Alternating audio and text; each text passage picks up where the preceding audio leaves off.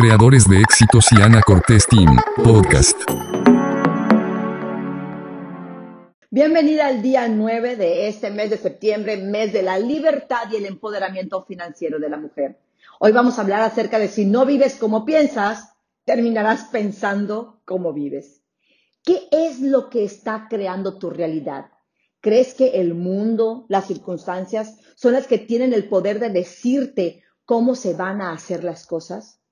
Creo que de niños no tenemos mucha predisposición a pensar que el mundo es así o así. De hecho, a esa edad todo nos parece posible, todo nos asombra. Creemos que podemos hacer realidad lo que deseamos. A esto muchas personas le pueden llamar inocencia o fantasía. ¿En qué momento fregados perdemos la certeza de que no es posible crear nuestra realidad y lograr cualquier cosa?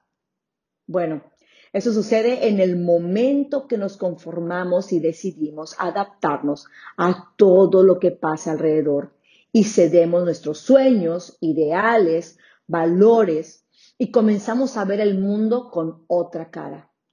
Parece un lugar donde solo estamos observando y no tenemos el poder de determinar qué es lo que queremos, porque pues así nos tocó. Ya ni modo, entonces empezamos a culpar, a justificarnos y nos excusamos. Pero mira, te voy a decir algo, reina. Si no tienes el valor de llevar una vida que vaya en congruencia con tus ideas, terminarás cediendo en absolutamente todo. Cuando no sabes lo que quieres y te dedicas a crearlo, son los miedos, las circunstancias, las opciones y puntos de vista de otras personas las que van a terminar construyendo tu perspectiva y tu mundo. Recuerda, si no vives como piensas, terminarás pensando como vives. Es decir, que no creas una vida a la altura de tus sueños, de tu propósito, Y de todo lo que deseas vivir. Si no lo haces de esa manera, vas a terminar creyendo en una versión del mundo ilimitada. Y discúlpame, pero eso no es para nosotras.